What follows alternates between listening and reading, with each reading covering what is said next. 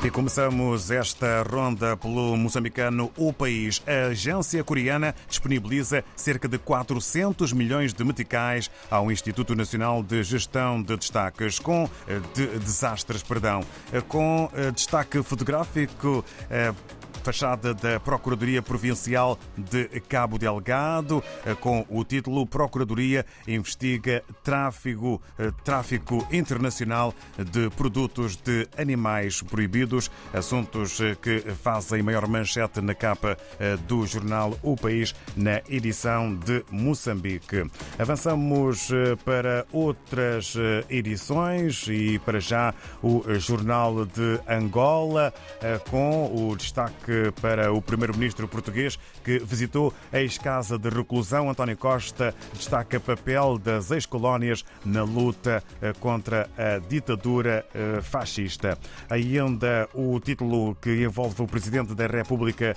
na página oficial. Angola caminha para a diversificação da economia.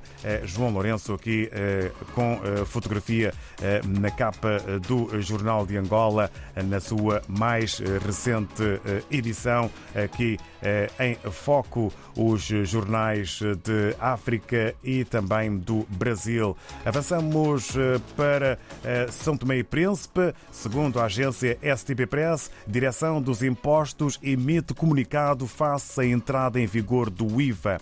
Um outro título que marca a imprensa são tomense hoje. Primeiro-Ministro explica o pré-acordo com Angola para o pagamento da dívida de mais de 300 milhões de dólares.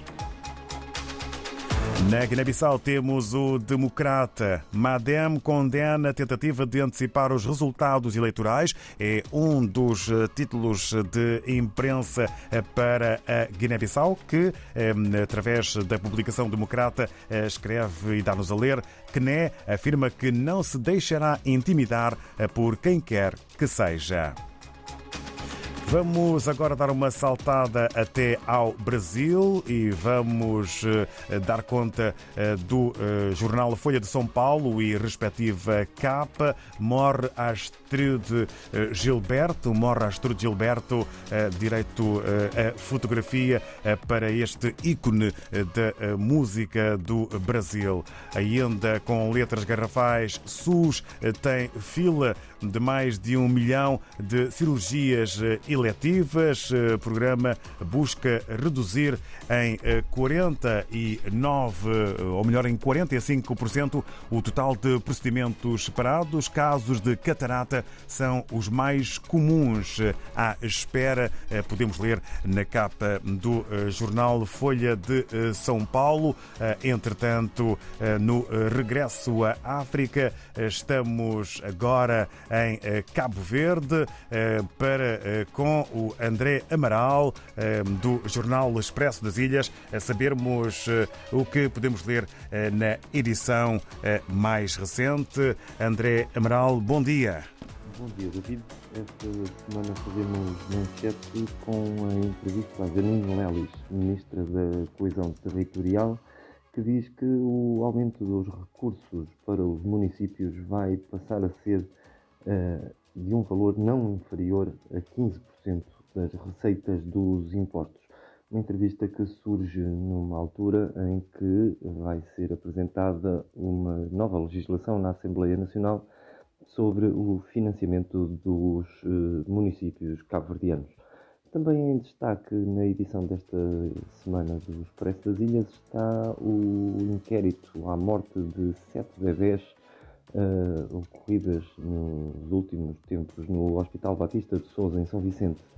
Um inquérito que deixa algumas respostas, mas que também levanta novas perguntas. Em destaque ainda na edição desta semana do Expresso das Ilhas está o inquérito multissetorial realizado pelo INE, mostra que o setor informal eh, responde por mais de metade dos empregos existentes em Cabo Verde. Ainda na área da economia, eh, falamos sobre a agência de, de notação eh, financeira Fitch, que elevou o estatuto de Cabo Verde de estável para positivo. Falamos ainda, uh, trazemos ainda em destaque na primeira página desta semana uh, a reportagem sobre a pesca ilegal em Cabo Verde. A sustentabilidade do setor não está em risco, diz o Diretor Nacional de Pesca e Aquacultura, mas as associações ambientalistas pedem mais e melhor fiscalização. A terminar, destaque para a cultura e o lançamento do livro Poder e Oposição em Cabo Verde um livro da autoria de Carlos Veiga, antigo primeiro-ministro de Cabo Verde, que será apresentado próximo, no próximo dia 13, aqui na cidade da Praia. E são estes os títulos da edição desta semana do Expresso das Ilhas. Obrigado, André Amaral. Um abraço para toda a equipa da redação do Expresso das Ilhas. Estivemos em Cabo Verde.